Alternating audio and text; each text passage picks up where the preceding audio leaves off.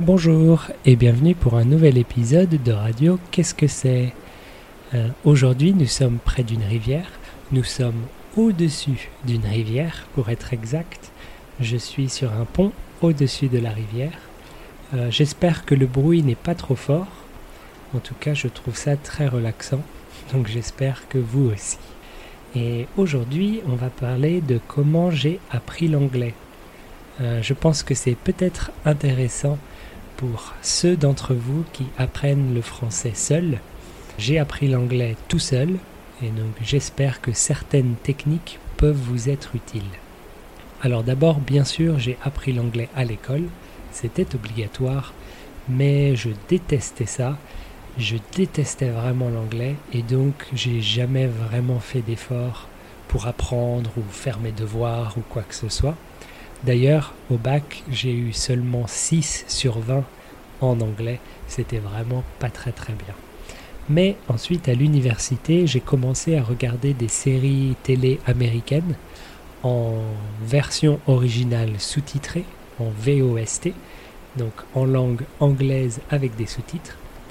Et j'ai commencé à vraiment apprécier l'anglais et j'ai commencé à faire des efforts pour l'apprendre mais j'ai jamais pris de cours après ça, j'ai tout fait par moi-même.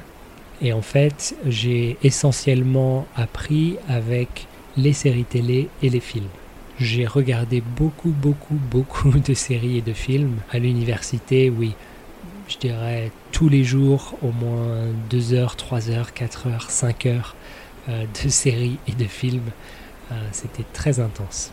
Et donc au début, je regardais en VOST, donc avec des sous-titres. Ensuite, j'ai commencé à regarder avec des sous-titres en anglais.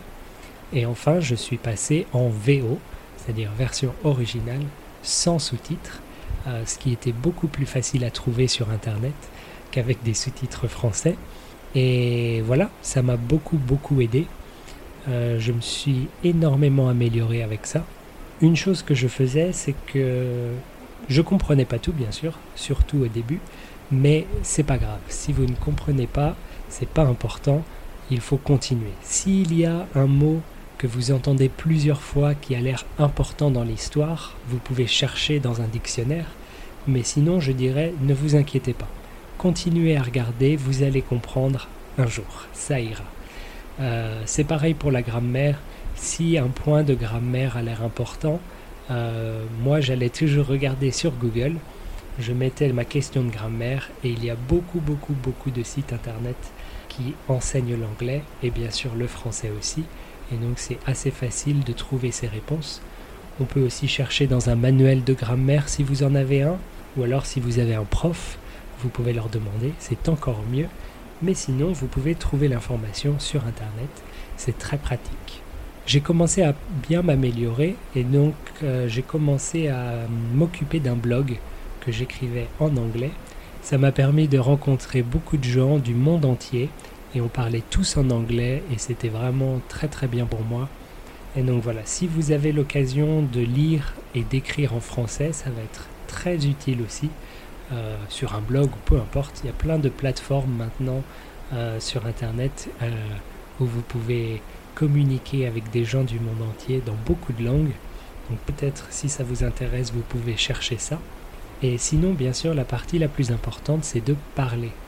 Alors moi, j'ai appris l'anglais en France et j'avais personne avec qui parler. Et donc, je parlais tout seul. Et c'est un peu bizarre au début, mais c'est un très très bon exercice. Donc, je vous recommande d'essayer ça aussi. Euh, vous pouvez imaginer des dialogues, vous pouvez faire des petites présentations et vous pouvez commencer très simplement. Aujourd'hui, j'ai fait ça, aujourd'hui je suis allé là-bas, etc.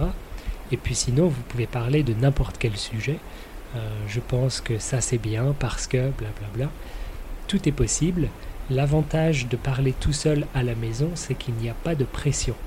Euh, si vous parlez avec quelqu'un, il faut penser vite, il faut s'exprimer vite. Mais quand vous êtes tout seul, il n'y a pas de problème. Vous pouvez prendre votre temps, vous pouvez chercher du vocabulaire, vous pouvez chercher de la grammaire, etc. Et donc ça, c'est un très bon exercice aussi.